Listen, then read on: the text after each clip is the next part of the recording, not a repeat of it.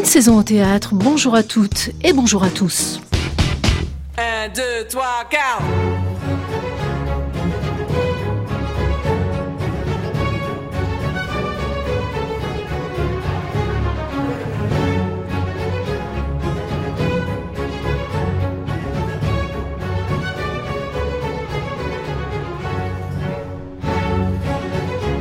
Et si nous commencions cette nouvelle saison au théâtre par le commencement, si nous commencions par la répétition, par ce temps souterrain au cours duquel l'acteur petit à petit devient le personnage, ce temps d'avant où il teste, essaye, se trompe, cherche, teste encore et enfin comprend et trouve celui qu'il sera sur la scène.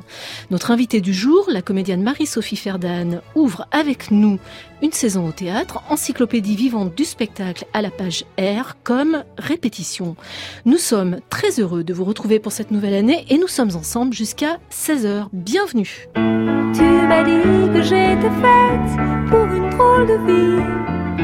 J'ai des idées dans la tête et je fais ce que j'ai envie.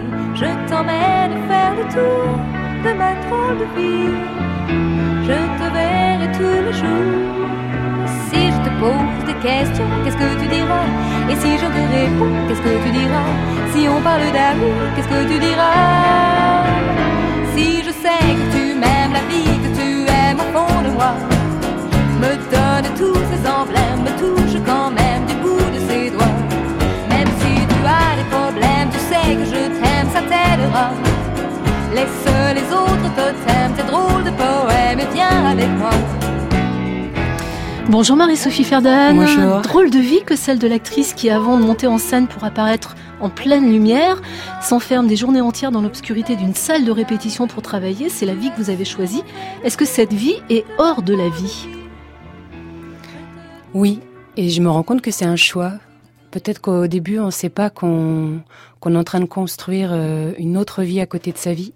Et puis avec le temps, euh, je me rends compte que le, le fait de s'enfermer, comme vous disiez, dans une boîte noire, euh, comme dans une boîte crânienne aussi, et de refaire sa vie ou de retraverser la vie des autres à l'infini, c'est un choix qui prend votre vie, qui prend la place de votre vie.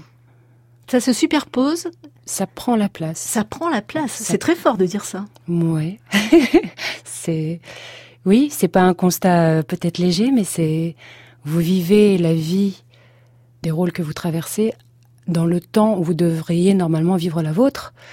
Et de fait, votre vie est constituée de tous les éclats des personnages, des rôles, des, œuvres que vous avez traversées et les gens que vous avez rencontrés dans cet espace euh, abstrait, obscur, euh, une boîte noire, euh, ont pris la place des rencontres réelles et des, des amitiés, des amours, des... C'est votre vie. C'est un constat dont vous dites qu'effectivement, il n'est pas léger. Pour autant, est-ce que vous pouvez parfois en avoir du regret, Marie-Sophie Ferdan Non. Non? Non, parce qu'il me rend heureuse et que c'est un, un choix que j'ai fait tôt et qui donne pour moi du sens à ma vie. Je suis heureuse dans cet endroit-là. Revenons un petit peu en arrière. Là, vous êtes actuellement en répétition avec Arthur Noziciel, avec qui vous allez euh, jouer euh, très bientôt, du 26 septembre au 5 octobre, sur les planches du Théâtre National de Bretagne dans La Dame aux Camélias, qu'il met en scène. Il l'a adapté avec euh, Valérie Mréjeanne, le roman d'Alexandre Dumas fils. Et c'est d'ailleurs avec ce spectacle qui va vraiment inaugurer sa, sa, sa très belle direction du TNB. Premier jour des répétitions, jour 1. Qu'est-ce qui se passe le jour 1 des répétitions, Marie-Sophie Ferdan Quand vous avez démarré au tout début, vous rencontrez vos camarades de jeu, vous Ouais. avez votre texte à la main, je ne sais pas si vous l'avez dans la tête, votre metteur en scène est là. Qu'est-ce qui se passe le premier jour? Alors avec Arthur, c'est un processus particulier parce qu'il a, il a une façon de procéder qui est un peu unique. C'est le premier jour, on s'assied et on sait qu'on ne se lèvera pas avant euh, quatre ou cinq semaines. Qui ne se passe pas toujours de la même façon. Souvent, parce qu'on s'assied, on se met à la table, tous autour d'une table avec les, textes, et on lit. On lit, on relit, on lit d'autres euh, œuvres, d'autres extraits, des choses qui nous nourrissent de manière parallèle ou sous-jacente. Euh, On analyse le contexte historique, politique, euh, sociologique, et puis on repart à la recherche du texte, et c'est un travail assez singulier parce que la plupart du temps, vous vous levez au bout de, enfin chacun a sa méthode, mais euh, des personnes que j'ai pu croiser en général au bout de deux trois jours, voilà, il y a une sorte d'impatience, euh, les jambes euh, qui commencent à s'agiter et on monte sur le plateau. Donc le temps de la lecture et du travail à la table est terminé et puis on essaye de mettre en place les entrées, les sorties, les, intensités, les valeurs de rapport entre les corps Alors que chez Arthur, euh, dans le travail avec Arthur tel qu'on a pu l'expérimenter dans La Mouette et tel qu'on va le refaire là, euh, c'est d'abord le temps où on est ensemble à la recherche euh, d'un sens, des sens. C'est comme de l'archéologie. C'est qu'il n'y a pas besoin d'être debout, c'est on plonge dans un texte et c'est une plongée plutôt cérébrale et sensible, mais pas qui passe pas d'abord par nos corps. Vous pratiquez une forme de spéléologie euh, à l'intérieur de la, de la pièce, à l'intérieur du texte. Ouais. Qu'est-ce qui donne le là de la répétition? Est-ce que c'est le texte, l'acteur, le metteur en scène? Avec le temps, je dirais quand même que c'est vraiment le metteur en scène parce que c'est lui qui organise euh, la, la cérémonie et le cérémonial autour de- d'un texte. Euh, je pense que euh, La Dame aux camélias montée dans un autre contexte avec un autre metteur en scène, c'est ça peut être raconté de manière très très différente. Là, sa façon à lui, très sensible et très euh, presque oui poétique, de vouloir mettre les gens euh, ensemble pour raconter cette histoire, ça n'appartient qu'à lui. Donc c'est c'est vraiment ça qui donne le ton. Je voudrais vous faire écouter, Marie-Sophie Ferdan, plusieurs archives, si on y arrive dans cette émission, et notamment celle-ci. C'est une séance de répétition. Marguerite Duras fait travailler Michael Lonsdal. Il joue le vice-consul dans India Song. Page 74 en haut. Ah oui, euh, sèche, stridente. Comment tu vois la voix stridente Impersonnel. Fausse. Oui, il a un moment donné, il dit, vous voyez, comme ma voix, comme je parle faux. Je ne, je ne savais pas que vous existiez. Et c'est de casser la syntaxe complètement. Il n'y a plus de virgule, plus, Ouais. plus de point. Je ne savais pas que vous existiez. Calcutta est devenu pour moi une forme de l'espoir. J'aime Michael Richardson. Je ne suis pas libre de cet amour. Je le sais. Je vous aime ainsi dans l'amour de Michael Richardson, ça ne m'importe pas. Je parle faux. oui, oui, oh là là, c'est Tu vois, oui, c'est très bien. Je parle faux aussi, qu'il il s'entend lui-même. Oui. Il parle comme un sourd, qui s'entendrait à travers un appareil, tu vois. Je vous aime ainsi dans l'amour de Michael Richardson, ça ne m'importe pas. Lui, là, là, tu approches de quelque chose. Je parle faux. Vous entendez ma voix? Elle leur fait peur. Oui. De qui est-elle? J'ai tiré sur moi alors sans en mourir. Les autres me séparent de Lahore. Je ne m'en sépare pas. C'est moi Lahore. Vous comprenez aussi? Oui, c'est peut-être ça, une voie de lecture complètement. Qu'est-ce quelle autre possibilité tu vois Tu peux reprendre? Euh, J'ai pas d'idée moi-même là-dessus, c'est tellement euh, dur. C'est-à-dire que c'est la première fois qu'il parle et la Oui. seule fois. hein. Oui, il faut être une espèce de voix mal placée. Tu as pris mon briquet. mal perchée. Oui, mais là, Je- tu l'as déplacé je très bien. Tu l'as placé mal, très très bien. Incroyable cet extrait, Marie-Sophie Ferdan. Je ne sais pas ce que vous en pensez, cette délicatesse dans l'échange, et puis cette phrase de Marguerite Duras, je n'ai pas d'idée moi-même. Elle est l'auteur, elle est le metteur en scène, et elle n'a pas d'idée. Est-ce que la répétition, c'est le moment où justement on peut avouer son ignorance? Oui, je pense que c'est un peu une ruse. Hein, de... Vous croyez? Je sais pas, c'est fort d'entendre ces deux voix parce que c'est parmi celles que je préfère entendre. c'est le hasard ou je sais pas, mais elle avait écrit un texte euh, qu'on peut trouver dans la vie matérielle sur comment jouer Racine, qui m'avait beaucoup marqué quand j'ai joué longtemps en Bérénice. Elle expliquait que ça servait à rien en fait de jouer, de les décors, les entrées, les sorties, que, que ça servait à rien, qu'il fallait arrêter tout ça, qu'elle voulait mettre euh, les acteurs debout face à la face au, au public et puis qu'ils disent comme ça comme ce qu'elle essaye de faire trouver euh, à Lonsdal hein, une voix presque blanche une voix qui peut paraître fausse parce qu'elle n'a pas la musique de la vie elle n'a pas les intonations de pour faire vrai euh, pour quand on anime une voix pour trouver des oh tiens je vous aime ah là là non c'est pas la peine elle dit juste euh, dire des mots face à des gens qui sont là pour vous écouter de toute façon c'est un processus qui est tellement archaïque et qui a déjà tellement de sens en soi que c'est pas la peine. Quand elle dit qu'elle n'a pas d'idée, c'est que toute idée, vu son travail, dénaturerait ce rapport hein, qui est presque, euh, j'allais dire tribal, mais c'est c'est c'est transcendantal avec elle. C'est C'est marrant parce que quand vous dites on anime la voix et que vous animez votre voix, Marie-Sophie Ferdan, votre corps s'est mis en mouvement. Est-ce que animer la voix, c'est justement donner un corps à la voix? Oui. Moi, j'ai eu un grand choc avec ma prof de chant euh, il y a quelques années qui m'avait dit la, la voix est un muscle. C'est aussi simple que ça. La voix est un muscle et elle se travaille. On peut travailler sa voix comme on travaille un corps d'athlète ou pour une course, pour une endurance ou pour porter telle, telle charge. On peut diriger euh, ce qu'on veut faire euh, jouer comme poids et comme puissance à sa voix. Vous voyez, donc euh, quand elle m'a dit ça, je trouve qu'elle ouvre tout un univers parce que moi, elle parlait de chanter, chanter juste, chanter faux, mais ça n'existe pas, ça. tout, tout se travaille, tout se construit. Donc je réponds pas du tout à votre question, vous avez Mais c'est pas grave, vous répondez très bien à une toute autre question. Il y a une chose que je me suis souvent demandé par rapport à la répétition. Est-ce que dans l'apprentissage du texte, et plus que ça, dans l'ingestion finalement du texte que doit opérer le, le comédien, le comédien est au fond comme le petit enfant qui balbutie et tout à coup va apprendre à parler une langue. Mmh. Est-ce qu'il y a quelque chose de l'ordre du balbutiement? Et puis, soudain, le monde s'ouvre parce qu'on sait parler la langue, on a les mots et on sait les mettre dans le bon ordre. Marie-Sophie Ferdan. Ça, peut marcher, oui, ça peut marcher comme ça. C'est alors moi je le voyais pas comme un, enfant qui balbutie parce que hum, l'acteur quand même son travail c'est c'est la langue, c'est d'apprendre cette langue, donc il a peut-être une facilité à découvrir les langues rapidement, ou alors il est un peu polyglotte. Je, je verrais plutôt ça comme euh, quelqu'un qui arrive dans un pays étranger mais ça revient au même, mais c'est plutôt spatial comme euh, découverte et, et qui doit apprendre comment euh, dans, cette, dans ce pays se construisent les maisons, euh, comment vont les, les, routes, quelle musique on y joue, comment les gens se parlent, comment ils s'aiment, comment ils se saluent. C'est pour ça que j'aime bien quand je travaille un auteur lire tout ce qu'il a écrit, pas seulement l'œuvre sur laquelle je vais travailler pendant quelques mois, mais parce qu'il écrit avant, après, parce que c'est la même langue, c'est toujours la même chose redéployée dans des atmosphères différentes, mais c'est comme un mode d'emploi d'un monde dans lequel vous allez euh, pénétrer et vivre un temps. Vous allez vivre un temps dans le monde d'un auteur. Et parfois, c'est plus simple de se promener dans les œuvres adjacentes parce que vous n'avez pas l'enjeu de comment je vais l'incarner. Vous allez, euh, quand j'ai joué Barénice par exemple, j'allais faire un petit tour du côté d'Andromaque, parce que j'avais moins du coup la pression de comprendre absolument tout de suite Bérénice.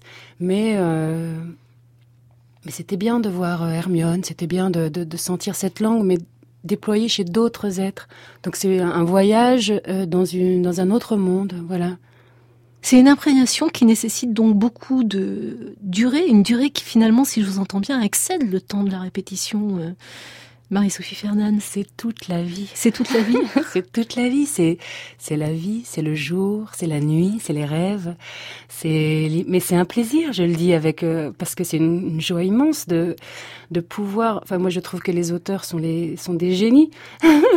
Donc on, on vous invite une sorte de fête insensée d'aller dans la dans un monde où l'on parle et on, on construit mieux que vous la vie. Donc euh, c'est une promenade.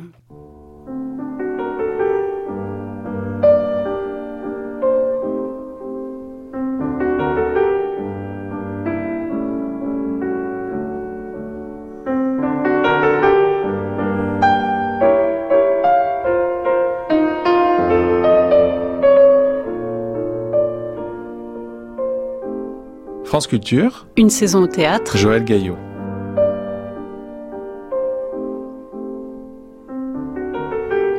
Voici une seconde archive dans cette émission. Euh, Marie-Sophie Ferdan, elle convoque à nos micros la figure d'une directrice de théâtre euh, qu'on aime bien faire entendre euh, dans l'émission. C'est la voix de Marie Belle, interviewée en 1971 sur l'acteur en répétition. Il faut être maniable. À partir du moment où vous avez un metteur en scène, bon, il faut écouter ce qu'il vous dit, c'est normal. Maintenant, si vous n'avez pas très confiance en lui, si si vous lui dites, monsieur, ce mouvement me gêne, vous euh, permettez-moi d'essayer un autre mouvement, j'ai l'impression que ce serait plus facile pour moi, euh, je vais le faire, voulez-vous me dire si ça vous gêne? Ça, je crois que ça, on peut le faire. Ça devrait se passer comme ça. Hein. Ça se passe comme ça avec les grands acteurs. Ah oui, ah oui, ah oui, ah oui, oui. Ah, les grands acteurs sont toujours très, très facilement maniables. Sûrement. Et les, moins grands. Quelquefois, ils sont plus difficiles. C'est pour ça que nous faisons répéter les acteurs, nous faisons signer les contrats définitifs que six jours après la, la sixième répétition. Ah Et quand nous avons un doute, nous faisons répéter cet acteur avant, euh, pendant six jours, euh, assez longtemps. Et quand on voit qu'il peut le faire, il n'y a pas de problème. On adore Marie-Belle dans cette émission, on ne peut pas, on ne peut pas s'en passer, c'est incroyable. Autrefois, en 70, 1970, en tout cas dans ces théâtres-là, théâtres privés parisiens, on ne signait le contrat qu'au bout de six jours de répétition. Ce n'est plus le cas aujourd'hui. Marie-Sophie Ferdinand, rassurez-moi. Euh, non, si, ça existe encore. C'est vrai Euh, Il y a un délai de rétractation, mais des deux parties. Je crois que vous avez une semaine d'essai euh, mutuel pour savoir si on continue ou pas. Est-ce que euh, on peut entrer dans un état de grande souffrance justement si on s'aperçoit que ça ne colle pas avec euh, et le metteur en scène et son esthétique et ses demandes, ses attentes, euh, ou aussi avec un texte que peut-être finalement on n'a pas envie d'arpenter comme vous le disiez tout à l'heure tant que ça? Alors le texte c'est de notre responsabilité parce que quand même euh, on aurait pu le lire avant. Normalement ça c'est pas le vrai problème. Après la rencontre elle peut euh, plus ou moins bien se faire. Moi je pense que c'est lié à, à l'expérience.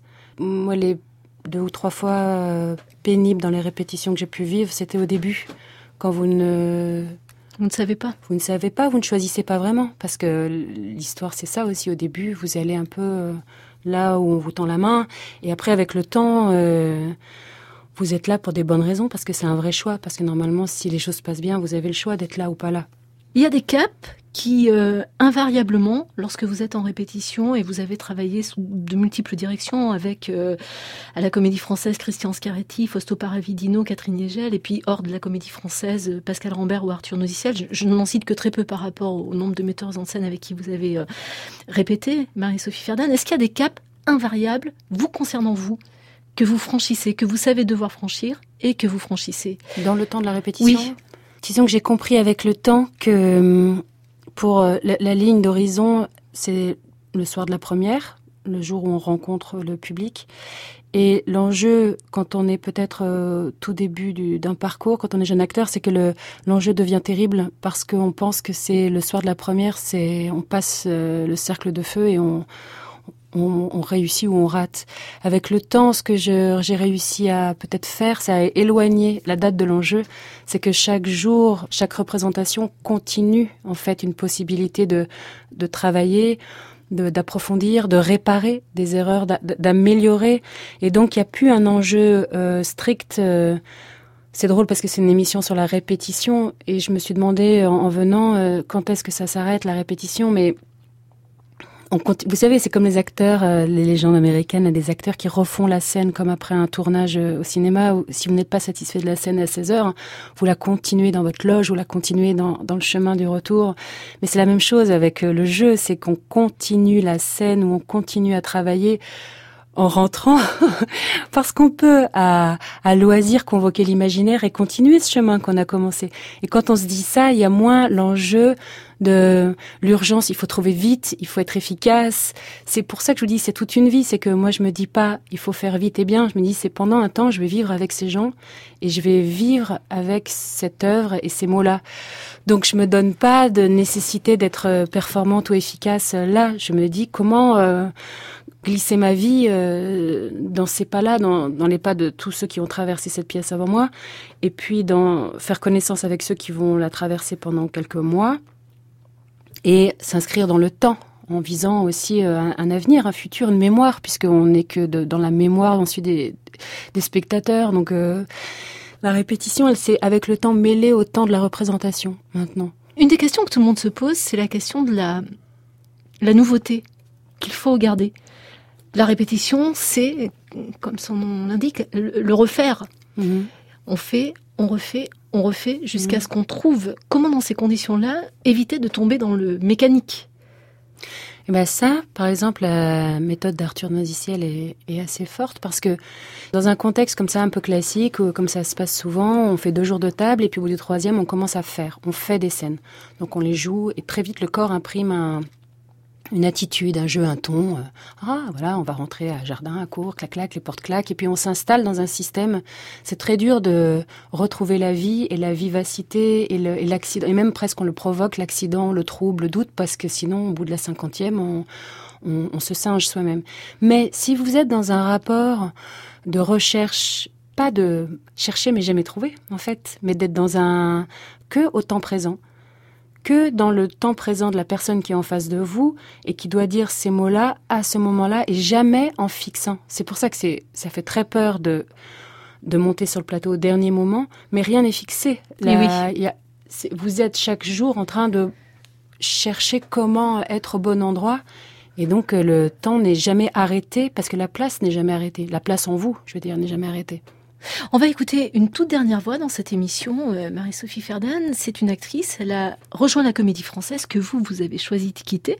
Celle qui y est arrivée, c'est la comédienne Dominique Blanc. Elle répétait en 2013 la Locondira. Évidemment, rien n'est fixé, rien n'est arrêté, rien. Mais c'est une façon de commencer à s'apprivoiser les uns les autres. Et puis d'apprivoiser ce texte aussi, qui est loin d'être évident. C'est-à-dire, je crois qu'il y a un moment où, euh, franchement, le texte est devient vraiment tellement de la matière vivante que soit il vous donne la chair de poule, soit euh, des manifestations physiques, quoi, où on en est piqué, où on en est blessé, mais, euh, mais c'est notre chair, hein moi je le crois vraiment. C'est vraiment à ça qu'on s'accroche, dans les premiers jours comme on est maintenant. C'est aussi ce qui va créer les fondations qui vont nous permettre de jouer pendant un an. C'est quand même ça le, défi qu'on s'est donné. Donc c'est beaucoup de représentation. Et pour ça, ça veut dire qu'il faut beaucoup de sédimentation. Je crois que c'est indispensable pour avoir en scène euh, au premier jour comme au centième, non pas la même fraîcheur, parce que ça c'est peut-être pas possible, mais, mais en tout cas la même envie d'inventer. Et puis aussi euh, l'envie de surprendre l'autre, de pas faire tous les soirs la même chose. Ça aussi c'est le bonheur de la troupe. Je reviens dans 15 jours. D'accord, ça marche.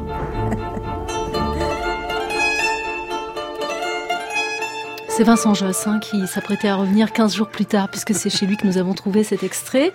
Euh, elle parle de la sédimentation pour nourrir les représentations de Dominique mmh. Blanc. J'aime bien cette expression sédimentation. Mmh. La répétition, c'est donc le combustible? Oui, c'est le... Oui, c'est bien ce qu'elle dit. Elle parle bien quand elle dit les mots sont notre chair, parce que c'est vraiment ça. Nous sommes euh, faits des mots qu'on dit et de l'imaginaire qui naît de ces mots. C'est pour ça qu'on devient Enfin, c'est drôle, on reprend votre première question. C'est une autre vie qui se construit à l'intérieur de notre vie, parce que ce ne sont pas nos mots, ce ne sont pas donc nos émotions, et on n'est pas traversé par les images qui nous traversent d'habitude. Et pourtant, se crée à la fin des répétitions et pendant les représentations quelqu'un, quelque chose. Pour ça, sédimentation, la raison, c'est aussi, on n'est peut-être pas complètement que des des gens, on a aussi un peu des choses étranges qui sont faites de, nos rêves et de ce que notre imaginaire a créé à partir du texte des autres. Vous voyez, on revient encore à l'archéologie où on prend des choses mortes qui viennent du passé, des, des bouts d'étoiles éteintes, et puis on les, on les fait revivre par, euh, par notre voix, par notre imaginaire, par la, chaleur de notre corps. Et pendant un temps, c'est nous qui brûlons euh, de ce feu-là. Pendant un temps, euh, court. Qu'est-ce que vous gardez secret en répétition, Marie-Sophie Ferdan Qu'est-ce que vous gardez pour vous, qui est là et que vous ne dites à personne et qui vient vous aider, qui vous accompagne? Mes rêves. Mes rêves, parce que je crois que c'est, ça doit être commun euh, à beaucoup d'acteurs, mais on, commence à, rêver. Bon, après, c'est des natures. Moi, je crois que je suis d'une nature rêveuse, donc euh, je, rêve euh, à partir du réel, et puis je rêve à partir d'un d'un texte qui est aussi un rêve, une, sorte de rêve. Donc ça, empile beaucoup les chemins de rêve. le processus, c'est que vous rêvez à partir des gens que vous rencontrez et vous pouvez développer par l'imaginaire toute une forme de vie parallèle où euh, vous pouvez recommencer à l'infini euh, la nuit, le jour. Euh, des bouts de répétition, des bouts de, de textes, des bouts de comme des poèmes, mais que vous réassemblez dans votre cerveau, dans votre. Enfin, le rêve, c'est pas que du cerveau, c'est de, de l'épiderme aussi. Et puis, après, vous revenez en répétition et les gens ne savent pas que vous avez autant rêvé d'eux. Ils savent pas qu'ils font partie de votre vie de manière aussi intime. Alors, ça crée toujours un espèce de décalage. C'est pour ça qu'il y a une sorte de secret joyeux. C'est que c'est même pas la peine trop d'en parler. Euh, j'imagine qu'au bout d'un moment, on, fait tous la même chose. On, projette sur l'autre euh, et on l'utilise, le corps, la voix, la voix, la voix des autres acteurs qui s'invitent dans votre tête et qui créent euh, le compost du, mm. du jeu. C'est fou parce que euh, quand on vous écoute parler de ce, ce moment-là particulier, très singulier, la répétition, Marie-Sophie Ferdinand, on, on comprend qu'il y a une imprégnation, qui a presque une sorte d'osmose, de désir d'osmose finalement avec le personnage. Alors le personnage justement, la personne qui devient le personnage. Mmh. C'est un long processus, c'est à un moment donné un déclic, le miracle a lieu. Est-ce que vous arrivez à identifier, est-ce que vous avez pu parfois identifier ce moment où ça y est, vous étiez le personnage, vous avez touché, vous aviez touché à la vérité du personnage? Alors, Sophie Ferdan. Je sais pas, c'est compliqué le mot personnage. Moi, je sais pas quand je touche le personnage, mais deux trois fois, j'ai su quand moi je disparaissais. Je sais, c'est pas exactement la même chose, mais je sais. Le personnage, surtout quand on, par exemple, la, la Dame aux camélias, c'est issu d'une histoire vraie. Euh, Marguerite Gauthier, Alphonsine Duplessis, donc elle a existé. Donc euh, je sais pas, je ne peux pas être elle mais je peux, dans la recherche qui me mène vers elle ou vers euh, ce qu'elle a inspiré, voir le moment où moi j'arrive à, à m'abstraire. Pourtant en étant plus que jamais là, parce que je, c'est ma voix, c'est mon corps, c'est mes qualités, mes défauts, c'est tout ce que chacun provoque en étant juste là. Mais c'est quand même un exercice de disparition. C'est pour ça, pour revenir à l'extrait que vous faisiez écouter tout à l'heure, euh, Madame Belle. Marie Belle. Ouais, quand elle dit euh, il n'y a pas beaucoup de problèmes à un moment, c'est que si vous êtes d'accord pour jouer ce jeu, vous n'allez pas faire des faux problèmes avec des faux caprices ou des, des fausses exigences. Si on est là pour la même chose, et c'est pas une question d'ego justement, puisque c'est une disparition, c'est un exercice un peu de de muer, de transmuer, de, disparaître. C'est un exercice volontaire de disparition pour faire naître quelque chose. Donc on, on est tous d'accord pour faire la même chose. Donc on va pas résister inutilement à l'endroit de soi. Enfin, Mais ce que vous nous racontez là, c'est de l'ordre de l'expérience, mmh. presque d'une expérience limite, euh, Marie-Sophie Ferdan. Non, parce qu'il faut rencontrer les bonnes personnes pour jouer ce jeu. C'est comme jouer un peu avec le feu. Il faut être. Euh... Et puis ça demande un abandon. Donc il faut s'abandonner dans les bons bras. Et je pense que quand vous sentez que l'expérience ne va pas être sûre, vous, vous, vous, vous plongez peut-être pas complètement. Il y a un documentaire qui s'appelle Jim and Andy, Jim Carrey, qui a incarné Andy Kaufman et qui a vécu pendant quelques mois une expérience limite. Regardez ça, pendant, les, pendant qu'il jouait, Milos Forman, le réalisateur, lui courait après. Parce qu'il courait après une créature, il demandait à, au personnage quand est-ce qu'il pourrait rencontrer l'acteur.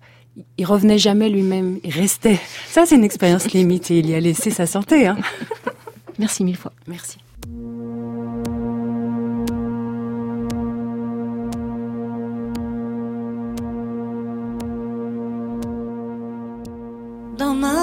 De soie rose. Je déambule morose. Le crépuscule est grandiose.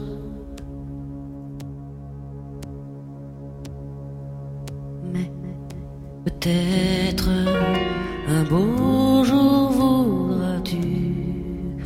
retrouvera avec moi les paradis perdus.